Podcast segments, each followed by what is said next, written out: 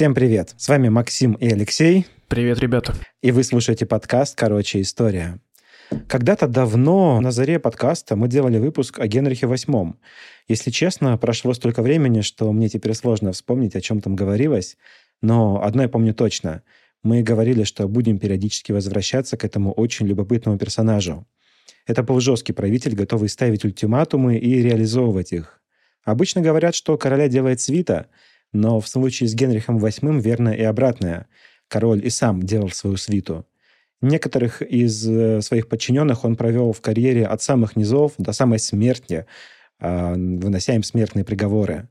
Казни эти совершались по королевской воле, и ротация кадров при Генрихе не прекращалась, подобно тому, какой она была при Сталине в Советском Союзе. И нет, я не ставлю здесь знак равенства и ни в коем случае не сравниваю этих двух персонажей, Просто провожу параллели между двумя историческими процессами для большей ясности. Когда мы говорим о Генрихе VIII, то помимо опоры на постоянно меняющуюся администрацию, мы можем вспомнить еще и его страсть обзавестись наследником. И это абсолютно нормальное желание для монарха. Но беда Генриха была в том, что у него это никак не получалось. Из-за этого он сменил много жен, необычно много для монарха того времени. Их у него было шесть. И, наверное, сейчас те, кто знает про Генриха чуть побольше, уже скривили лица и произнесли про себя. Давай уже подушни еще раз насчет этой поговорки про жен. Какую из них казнили, с какой король развелся, какая его пережила. А, в общем, сами нагуглите эту поговорку, скажу я. Тем более, что сегодня мы будем говорить только об одной из жен и чуть-чуть затронем вторую. Наша героиня сегодня Екатерина Арагонская.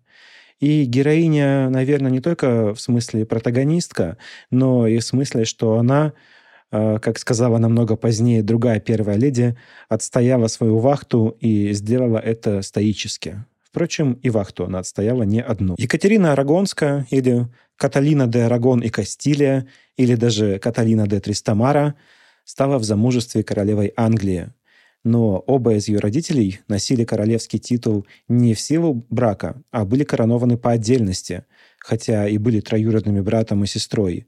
Это Фердинанд, король Арагона, и Изабелла, королева Кастилии.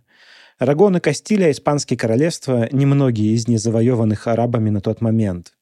И вот Фердинанд и Изабелла, связанные династическим браком, смогли, объединив усилия своих королевств, выгнать мавров из Гранады и завершили дело реконкисты. Чтобы вы понимали важность этого события, мавры засели в Испании с 8 века, а выгнали их оттуда аж в 1492 году. Ну, там, конечно, начались свои проблемы. Изабелла и Фердинанд решили выгнать всех арабов и евреев с Пиренейского полуострова, но это уже совсем другая история. Нострадамус, кстати, был родом из тех евреев, которые вынуждены были переехать. Это я так прокидываю мостики между некоторыми нашими выпусками. Хотя это реально действительно совсем другие истории все. Но мостиков сегодня будет очень много, кстати, на самом деле. А, да, потому что мы постоянно говорили об этом. И, кстати, как-то раз в выпуске про Борджа мы упоминали тоже события, о которых будем сегодня говорить с тобой как раз разговаривали, потому что Папа Римский, который э, встрял в процесс с Генрихом VIII, как раз был из семейства Медичи. Точно. А, ну, ладно, я путаю иногда Борджа и Медичи. Непростительная ошибка для историка. Наверное, наверное, я это вырежу. Возвращаемся к нашей истории. А, и, кроме того, говоря о крутости Изабеллы и Фердинанда и о их важности в истории, они отрядили экспедицию Колумба и встретили ее, и об этом мы тоже говорили в выпуске о великих географических открытиях. Но все-таки говоря о браке между Изабеллой и Фердинандом, надо сказать, что это был эм, неравный брак терминологически. Изабелла была главней своего мужа, а он был при ней соправителем. Это потом сыграет свою роль в жизни Екатерины. Вот, ну, я бы, наверное, не был столь категоричен насчет брака Фердинанда и Изабеллы. Мы, конечно, свечки не держали, и, возможно, на уровне личных отношений Изабелла действительно главенствовала в их семье. Возможно. Но однозначно можно сказать, что супруги хорошо дополняли друг друга и более того, искренне и горячо любили друг друга, по крайней мере в начале своего царствования. Потом у них немного отношения испортились. Супруги начали отдаляться друг от друга. Изабелла ударилась, совсем уже ударилась в католичество, а Фердинанд ну, начал проворачивать свои делишки и фактически открыто заводить любовниц. И не боясь осуждения со стороны королевского двора и собственной жены.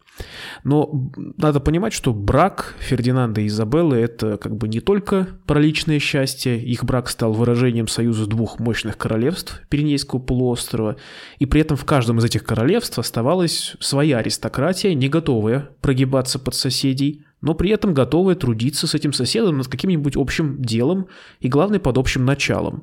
И вот ну, так случилось, что Изабелла умерла раньше Фердинанда, и вот тот, переживший ее, получается, на 12 лет, вынужден был идти на многие ухищрения для того, чтобы держать в узде Кастильскую аристократию, которая, разумеется, не горела великим желанием подчиняться какому-то арагонцу.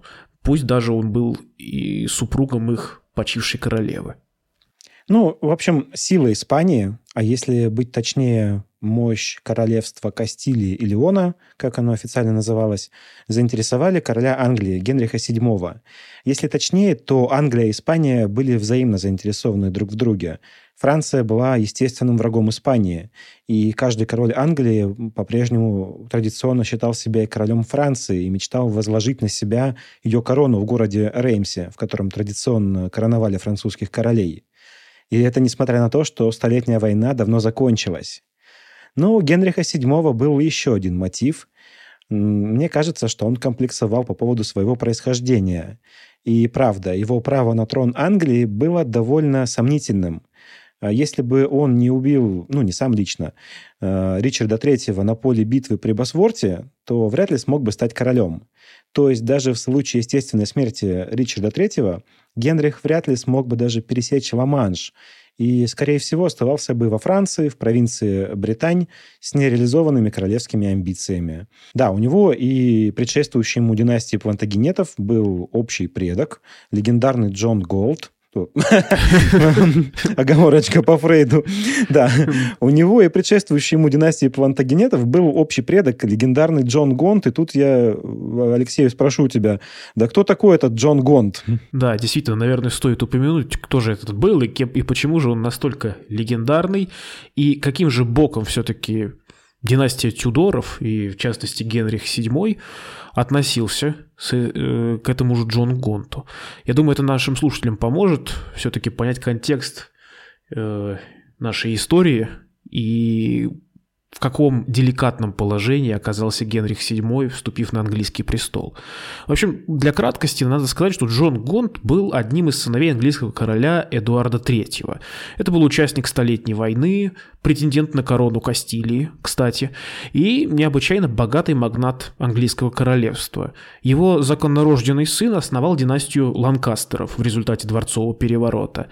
Но у Гонта были и незаконнорожденные дети – под конец жизни Джону Гонту все-таки удалось узаконить этих детей под фамилией Бафортов. Собственно, мама Генриха Тюдора, Маргарита, ну или Маргарет по-английски, как раз-таки происходила из семейства Бафортов. Вот как бы такие династические перипетии. И причем это только как бы поверхностное рассмотрение родословно. Если там углубляться в дебри, получится один рассказ на это минут, минут наверное, на 5-10 затянется. Э, при таком раскладе, в лучшем случае Генриху VII, будущему королю Англии, могла светить спокойная жизнь какого-нибудь английского лорда или валийского лорда. Но, как мы видим, судьба распорядилась несколько иначе. Да и матушка у Генриха VII была очень деятельной женщиной, которая при каждом удобном случае старалась вбить Генриху в голову мысль «ты будешь королем». И по мере того, как война Алые и Белые Розы раскачивалась и молотила все больше королевских особ, у Генриха действительно появлялся ну, реальный шанс стать королем, потому что как бы других претендентов реальных не оставалось. Слушай, но если не ошибаюсь, э, Джон Гонд все-таки был э, титульным королем Кастилии, и кроме того, он был герцогом Аквитании. Причем вот как раз там он был не просто титульным герцогом, а он там действительно переправлялся через Ла-Манш э, с полуторатысячным войском и в какое-то время жил в этой Аквитании. У Джона Гонта было какое-то огромное число титулов, хотя, в принципе, это не, не очень редкая история для того времени, но э, от Джона Гонта произошло какое-то невероятное число королей. Ну, по-моему, все короли, начиная с Ланкастеров и заканчивая вот нынешними королями Англии, они все потомки Джона Гонта. Ну, в общем, я тут сказал выше, что Генрих переживал за свое признание в качестве короля, и даже Уильям Шекспир написал столько всего интересного, где-то явно выполняя политзаказ э, по этому поводу. Э, например, пьеса «Ричард III» полна неприкрытой ненависти к главному герою. Сам Ричард III там говорит о том, какой он мерзкий э, тип, сам рассказывает о том, что он злодей. А, Генрих VII для того, чтобы упрочить свое положение на троне, взял в жены представительницу династии Плантагенетов Елизавету Йоркскую, дочь короля Эдуарда IV, после чего совместил в своем гербе символы враждующих домов, алую и белую розу. То есть он таким образом как бы показывал, что род Тюдоров закрыл вопрос о том, кто будет править Англией. Закончил войну алая и белая розы. Ну, и еще есть очень мутная история про племянников э, Ричарда III, которые были братьями жены Генриха VII. Не запутайтесь. Они находились под стражей в крепости Тауэр, вроде как в плену, а вроде как и под защитой короны. То есть непонятно, то ли они под стражей, то ли находятся там для того, чтобы их э, не убили. Но в какой-то момент их обнаружили мертвыми, и кто это сделал, до сих пор не ясно. Есть очень убедительные версии, которые как подтверждают, так и опровергают того, то, что это сделали то ли Ричард III, то ли Генрих VII. Если смотреть на то, что это сделал Генрих VII, это вполне укладывается в его династический комплекс переживаний. Он убил возможных претендентов на престол но и Ричард III мог убить э, возможных претендентов на престол. Мы здесь не будем делать никаких выводов, оставим этот спор обществу Белого Вепря и другим сторонникам, да и хейтерам Ричарда III. И тех, и других э, вполне себе хватает. Одно можно сказать точно. Генрих VII сильно переживал за признание его в качестве короля. И родство с одной из самых могущественных семей Европы точно должно было сделать его притязание прочнее. Тем более в предках Екатерины Арагонской тоже числился Джон Гонд. Вообще, можно осторожно так сказать, что Екатерина Арагонская сама имела на английский престол больше прав, чем ее свекор. Ну да, надо с этим быть очень осторожным. В принципе, переживания Генриха по поводу законности его пребывания на английском престоле не были такими уж прям надуманными. Ну, во-первых, потому что как бы он получил престол по праву победителя. До него фактически таким правом воспользовался, ну, наверное, Вильгельм Завоеватель в 1066 году. А, да, у Генриха VII было кое-какое происхождение, но решающую роль сыграла именно победа при Босворте и гибель Ричарда III. То есть образовался вот такой как бы прецедент, демонстрирующий, что благородный человек с определенной родословной может захватить корону силой. А в такой ситуации, как бы мы понимаем, обиж... Э, желающие обязательно найдутся. К тому же у партии Йорков, несмотря на завершение войны Алой и Белой Розы, все еще оставались наследники, которые не считали брак нового короля с Елизаветой Йоркской ну, чем-то таким основательным и вполне могли поднять мятеж. С одним племянником Ричарда III, например, пришлось открыто воевать спустя всего лишь два года после воцарения Генриха VII. Другого племянника Ричарда III, несмотря на малолетний возраст, пришлось прятать в тюрьме, а спустя десятилетия вовсе казнить. К более-менее достойным претендентам на английский престол добавлялись и вообще сомнительные личности, эдакие ну, лжедмитрии британского разлива. Благо таинственных смертей королевских особ в те времена хватало. Вот, например, некто Перкин Уорбек выдавал себя за Ричарда Шрусбери, того самого, одного из тех самых принцев Йорков, которые были заключены в Тауэре. Он говорил, что чудом спасся из плена Ричарда III. И все бы ничего, но вот этот господин Уорбек оказался настолько убедительным в своих рассказах и настолько похожим на того самого принца, что даже правители Бургундии и Шотландии решили оказать ему помощь с вошествием на престол. Отчасти и поэтому, как бы Генрих VII, Тюдор, искал союза с сильными и влиятельными монархами Европы, которые могли бы признать его и, можно сказать, юридически узаконить бы его династию на английском престоле, уравновесить его притязания. Э, при желании жизнь Генриха Тюдора можно вообще свести к постоянной борьбе за корону. Причем, кстати, надо отдать ему должное, что Генрих действовал не только мечом, но и словом, идеями. Он очень хорошо понимал, что такое public relations, э, Достаточно сказать, что, например, своего первенца он назвал не каким-нибудь там традиционным для английских королей именем Генрих, Ричард или Эдуард. Нет, он его называет Артуром. В честь как бы того самого короля Артура, защитника Британии. И новому защитнику Британии, ее объединителю, нужна была достойная супруга. Это правда, на самом деле бросается в глаза э, имя Артур.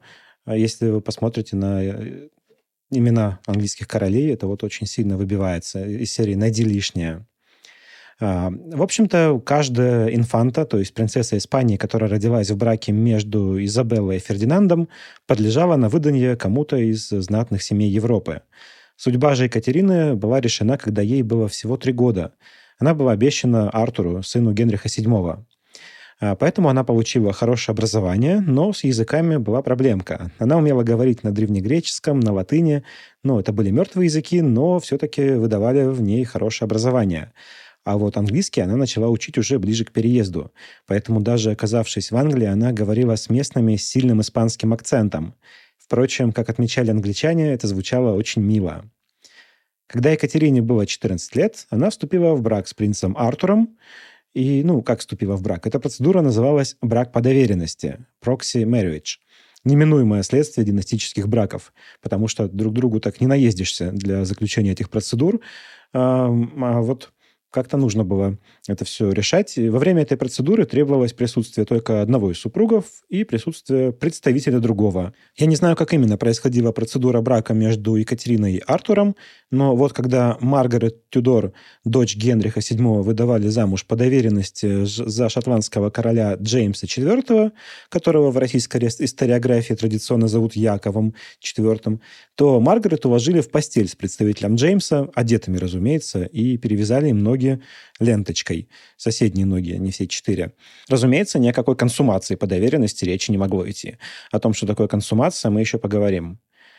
Итак, долго ли, коротко, но Екатерина прибывает в Англию морем, окруженная многочисленной свитой. Это и служанки, и фрейлины, которые рассчитывали на то, чтобы найти мужей среди английской знати, и некоторые таки нашли потом. И священнослужители, и дипломаты там были. Екатерина высаживается в Плимуте, вроде как из-за непогоды, хотя по плану должна была высадиться в Саутгемптоне, где Екатерину ждала делегация встречающих. Но это не повлияло на репутацию Екатерины, и встретили ее радушно.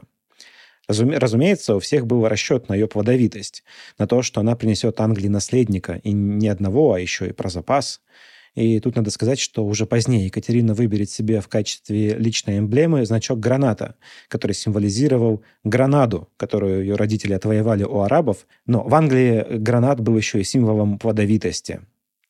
Довольно быстро после прибытия сыграли уже настоящую свадьбу с присутствием обоих супругов. После церемонии Артура и Екатерину проводили до спальни, раздев до постельного белья. Для Екатерины, наверное, это было очень непривычно. Э, в Испании так не было принято. Может, помните сцену из «Игры престолов», э, где перед красной свадьбой, еще до того, как началась резня, жениха с невестой носят в кровать, но их там еще и раздевают догола. А вот для Екатерины это выглядело примерно так же странно. Безупречно воспитанная испанская принцесса, вероятно, считала это, вот это все какими-то островными варварскими обычаями. Тем не менее, это имело смысл. Все-таки браки между королевскими семьями заключались в основном ради общего потомства, и надо было убедиться, что новобрачные приступили к достижению этой цели. А, более того, брак считался заключенным только после исполнения сторонами брака супружеского долга. Без этого брака, считай, не было. Э, мы не знаем точно, что было в брачную ночь Екатерины и Артура, как и в их последующие ночи. Об этом позже. Но после брака новобрачные уехали жить в замок Ладлоу, где и полагалось жить принцу Уэльскому. Но то ли место было выбрано не самое удачное, такое холодное и промозглое, то ли принц Артур был нездоров к этому моменту. В общем, спустя несколько месяцев Артур умер. Вышло так, что они заболели вместе с Екатериной, и мы не знаем чем. Возможно, это был грипп, возможно, туберкулез – на самом деле это вообще могла быть какая-нибудь болезнь, которая уже не существует. Например, в то время была распространена потница, про которую мы тоже не знаем, что это было такое. А, в общем, как-то так вышло, что Екатерина переболела, а Артур тоже переболел, но неудачно. Есть, кстати, еще более пикантная версия того, от чего умер Артур. А, Артур простите. По некоторым данным, Артур все-таки не был настолько уж болезненным юношей, он был развит физически, интеллектуально, но вот во время брака с Екатериной он стал понемногу хворать.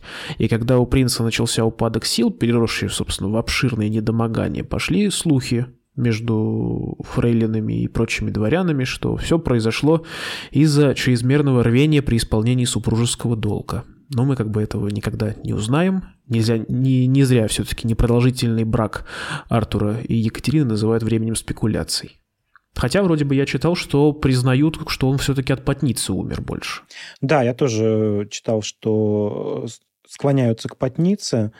А, но на самом деле история с тем, чтобы умереть на супружеском ложе или, в принципе, умереть от э, истощения сил в результате этого, это довольно частая история в то время. Кто-то у Екатерины из родственников вот умер от этого, точно, от чрезмерного старания завести себе наследника. Артур умер, и Екатерина даже не присутствовала на его похоронах. Так решил король Генрих VII.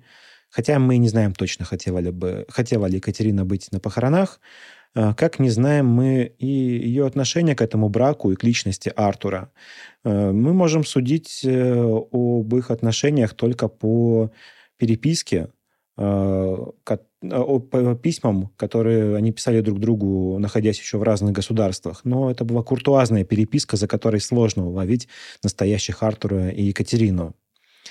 Ну что ж, дальше нужно было решить, в какой роли Екатерина будет пребывать дальше в Англии, а может и вообще вернется в Испанию. Генриху VII повезло. У него был запасной сын, в отличие от самого этого запасного сына, которому потом не везло с наследниками.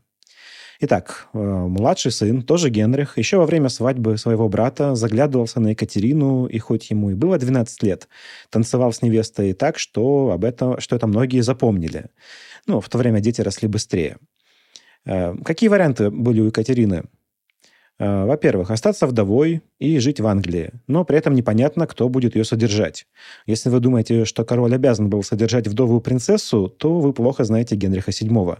Он вошел в историю как невероятно скупой правитель, экономивший на всем. Теоретически Екатерина могла вернуться в Испанию, но кто же ее туда пустит? Такую родовитую невесту следовало держать про запас.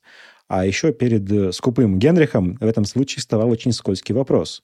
К Екатерине прилагалось приданное, но Филипп, отец Екатерины, выплатил только половину приданного и затягивал с выплатой второй части под предлогом «самим нужнее, мы тут воюем». Но если Екатерина возвращалась в Испанию, то по брачному договору Генрих должен был вернуть уже полученную половину приданного. В какой-то момент Генрих даже рассматривал вариант саму, же, самому жениться на Екатерине. А, то ли ради приданного, то ли ради потомства – может быть, просто ему молодая, красивая женщина приглянулась. Ну, э, скорее всего, комбинация вот этих э, факторов. Дело в том, что его жена, Елизавета Йоркская, к этому моменту уже умерла. Ну и самый интересный вариант, который начали рассматривать, выдать Екатерину замуж за младшего сына Генриха. Но тут была проблема. Открываем Библию, книга Левит 18.16 и читаем «Наготы жены брата твоего не открывай, это нагота брата твоего». Это буквально означает э, раздеть жену брата одно и то же, что раздеть самого брата. Да, тут среди слушателей наверняка найдутся юристы и люди, искушенные в толковании разных правил, и скажут, что жена и вдова разные понятия, но скажите об этом Папе Римскому в то время. Это понималось однозначно. Нельзя было вступать в брак с э, женой брата, даже покойного. Но Папу Римского сумели убедить. Екатерина присягнула, что брак не был консумирован, что супружеского долга они не исполнили за все это время, за, э, те месяц, за месяцы брака, что, в принципе, неудивительно. Э, Екатерина, к тому же, не успела забеременеть, и никаких объективных свидетельств того, что брак был консумирован, не было. Будущий Генрих VIII, в противоположность своему брату, был живчиком. Он занимался всеми возможными видами спорта, включая устаревшие тогда рыцарские турниры, играл в теннис, охотился, играл на нескольких музыкальных инструментах, танцевал все возможные виды танцев, прочитал всю библиотеку, переписывался с Эразмом Роттердамским, философом, одним из образованнейших людей того времени. И, надо сказать, Эразм признавал талант Генриха, кстати, как и Екатерины Арагонской. Генрих слыл знатоком богословия. Уже позже он разродился э, памфлетом в адрес Мартина Лютера, в котором его осуждал.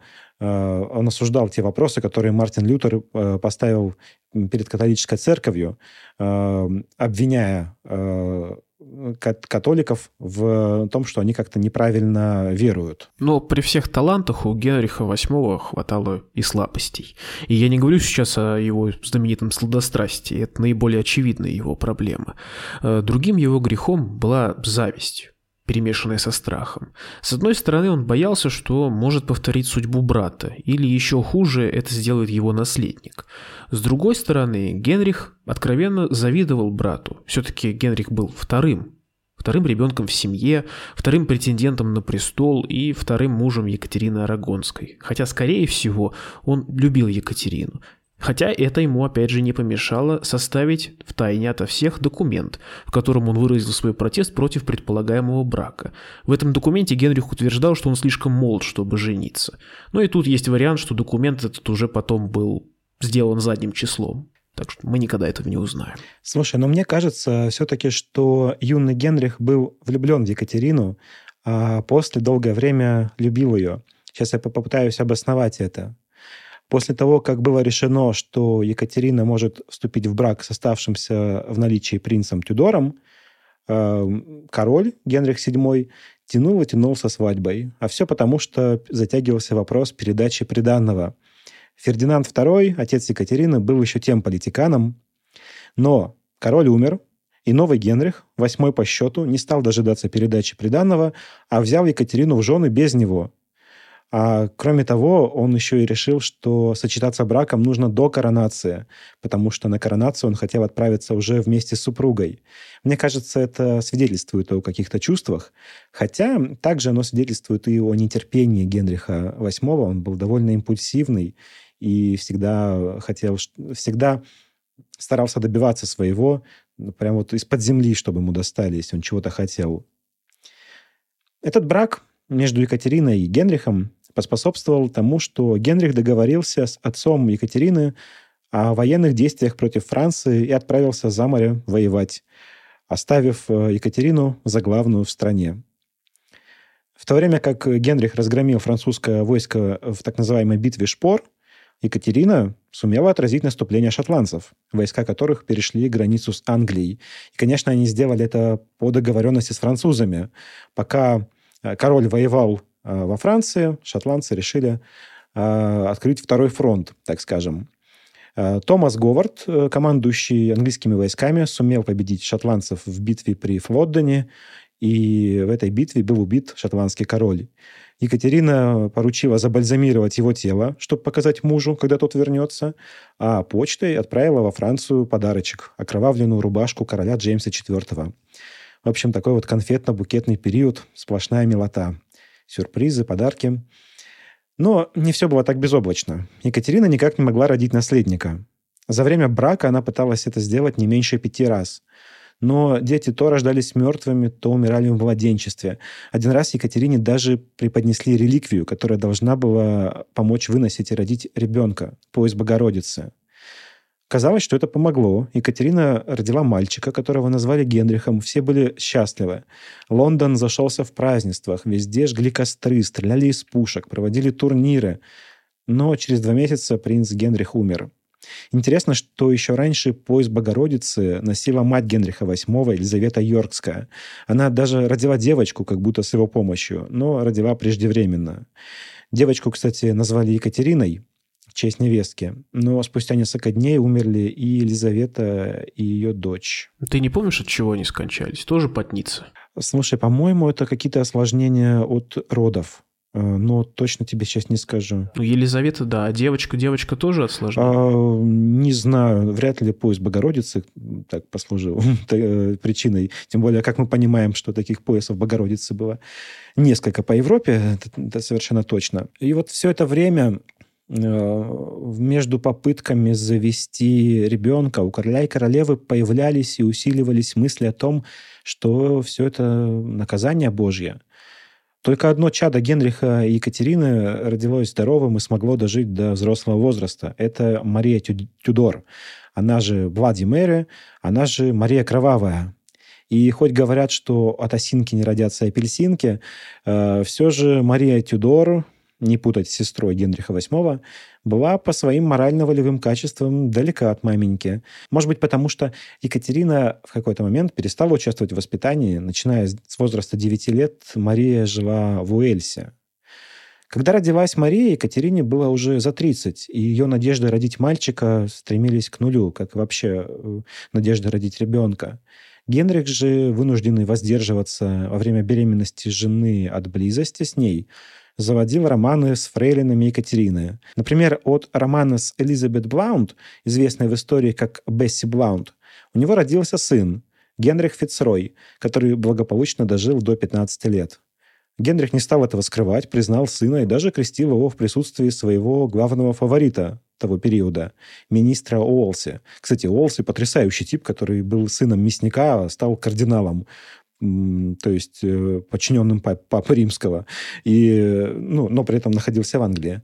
И жил бы он все припеваючи, но его богатство росло такими темпами, что стало угрожать переплюнуть богатство короля. В общем-то, часть из-за этого он и поплатился. Там немножко позже об этом поговорим. А, в общем, присутствие Уолси э, говорило о том, что Генри Фицерой не просто королевский бастард, а получит титул. Хотя стать наследником он, конечно же, не мог, потому что все равно короля делает свита, и Генрих э, ну, просто не мог решиться объявить э, бастарда наследником. Ну, так не делалось.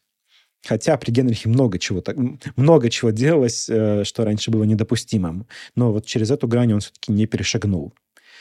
Историки не знают точно, в чем или в ком была причина неудачных беременностей и родов. Одни ставят на сифилис Генриха VIII, в наличии которого вообще нельзя быть уверенным. Другие говорят, что у Екатерины был не тот резус-фактор. Но, э, опять-таки, это все вряд ли когда-нибудь э, мы узнаем. Но можно сказать точно. После того, как Бесси Блаунд э, родила Генриху здорового сына, он для себя точно решил, в ком дело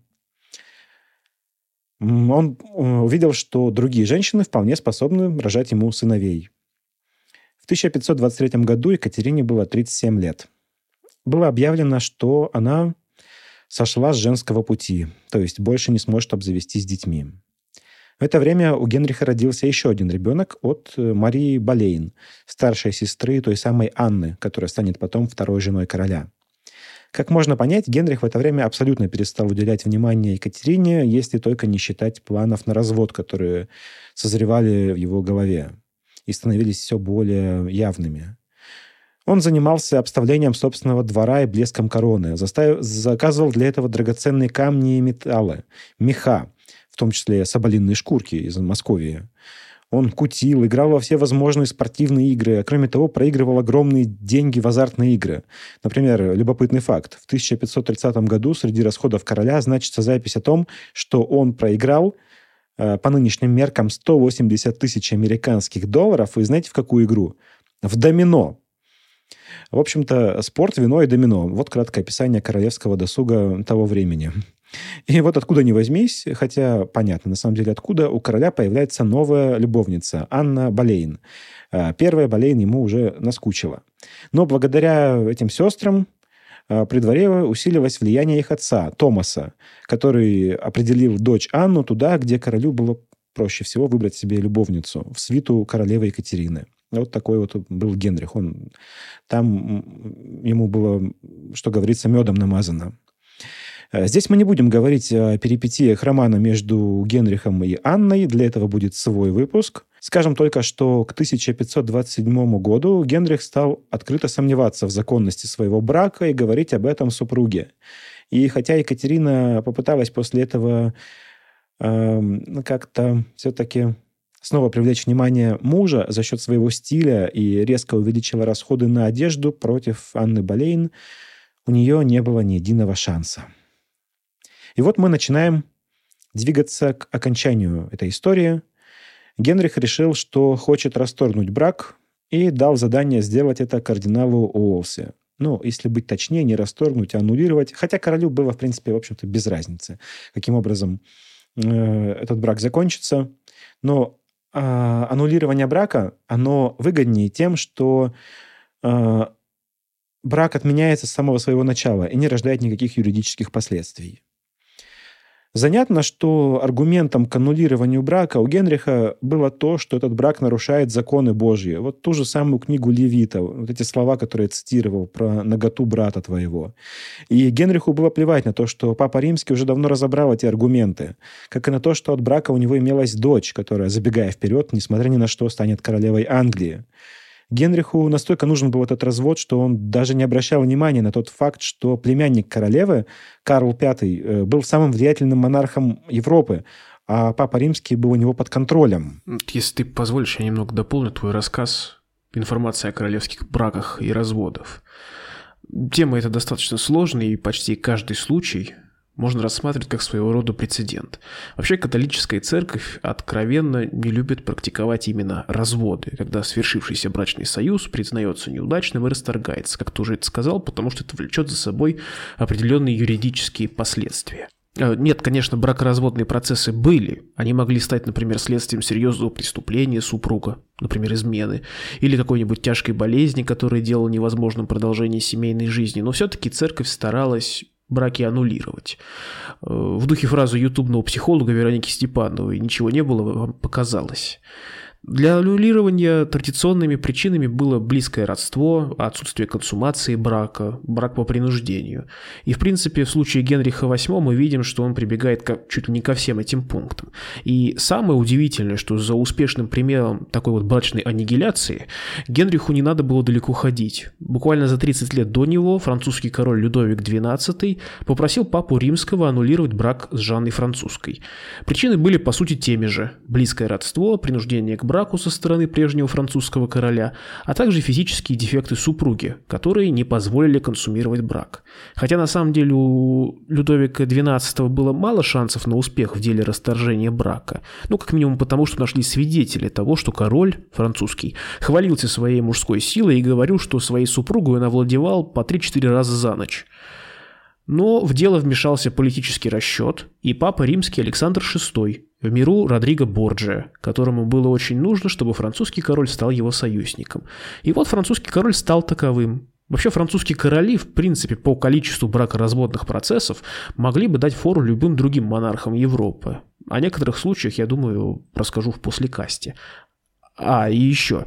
Нежелание Папы Римского аннулировать брак Генриха VIII было продиктовано не только опасностью конфликта с Карлом V, который был то время королем Испании и по совместительству императором Священной Римской империи. Но и, как бы сегодня сказали, сопряжено с репутационными рисками.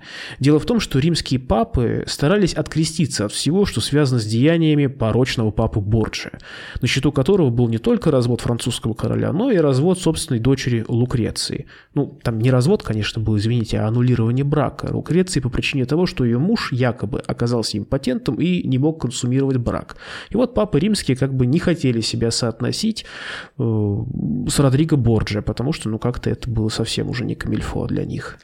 Но ну, возвращаемся к разводу Генриха VIII. Он поручил э, обстряпать развод своему главному фавориту Уолси. Э, Уолси, напоминаю, был папским кардиналом, и он оказался между двух огней. С одной стороны Генрих VIII, с другой стороны папа, с которой и ему не хотелось ругаться ни с тем, ни с другим. В общем, у него ничего не вышло. Отчасти поэтому, отчасти за счет своих неумеренных аппетитов, он был отстранен от власти, а его место занял его ученик и протеже Томас Кромвель. Э, невероятно старательный легист, э, юрист, э, государственный деятель, крючкотворец, в это время короля везде сопровождает Анна Болейн и ведет себя довольно дерзко, в полном противоречии со всеми протоколами. Например, на одном мероприятии она спокойно заявила, что видала она всех испанцев на дне морском. Екатерина в это время, наоборот, продолжает вести себя достойно. Например, она очень любит шить и постоянно шьет мужу рубашки. Анна Болейн, кстати, подглядела это и тоже попыталась э, снабжать короля рубашками, но не своего собственного производства, а заказанными. А, ну, в принципе, королю, наверное, было это уже не особо важно. Да, шьют ему рубашки, не шьют. Он был в полной уверенности, что Анна сможет э, родить ему наследника. Томас Кромвель и его напарник Томас Кранмер, там сплошные Томасы, кстати, э, придумывают решение, которое принесет много последствий. Они подсказывают королю, что надо обойти власть папы и самому стать не только светским, но и духовным правителем на территории Англии и выйти из-под власти папы. И теперь мне остается только привести хронологию окончания этого брака, как и жизненного пути Екатерины Арагонской. В 1529 году начался суд об аннулировании брака между Екатериной и Генрихом. А уже в январе 1533 года король обвенчался с Анной Болейн, не дожидаясь результата суда. И может показаться, что э, вот этот брак э, в момент, когда король еще не разведен, э, это противоречие, это, это неправильно, это незаконно. Но суд о разводе завершился в мае 1533 года решением о том, что Генрих в принципе не мог взять в жену, Екатери... в жену Екатерину. Э, и что этот брак был недействительным с самого начала, потому что, как решил этот суд, брак между Екатериной и Артуром был консумирован. Э, несмотря на все вот эти заверения об обратном. То есть э, выходит, что на момент заключения брака юридически, вот согласно решению английского суда, король ну, как бы не состоял в браке с Екатериной из-за недействительности этого брака. Если смотреть строго юридически и формально, Э, решение, последующее решение суда сделало вот этот вот брак законным. А в 1534 году был принят э, Act of Supremacy, акт о верховенстве. Мне, кстати, очень нравится, как его переводят по-всякому.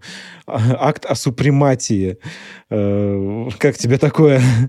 Ну, здесь все зависит от того, какую цель преследует переводчик. Ну да, если пытается сохранить дух языка, Э, дух времени, может быть, акт о супрематии и уместно, но все-таки для того, чтобы изложить смысл, наверное, можно это э, акт о превосходстве или акт о верховенстве. Мне кажется, так будет правильней.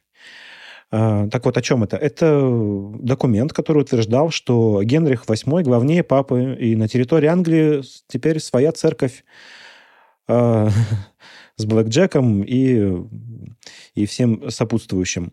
На территории Англии утвердилось англиканство. Король э, еще будет э, в дальнейшем позволять себе вилять в религиозном смысле между католичеством и протестанством, но об этом как-нибудь в другой раз.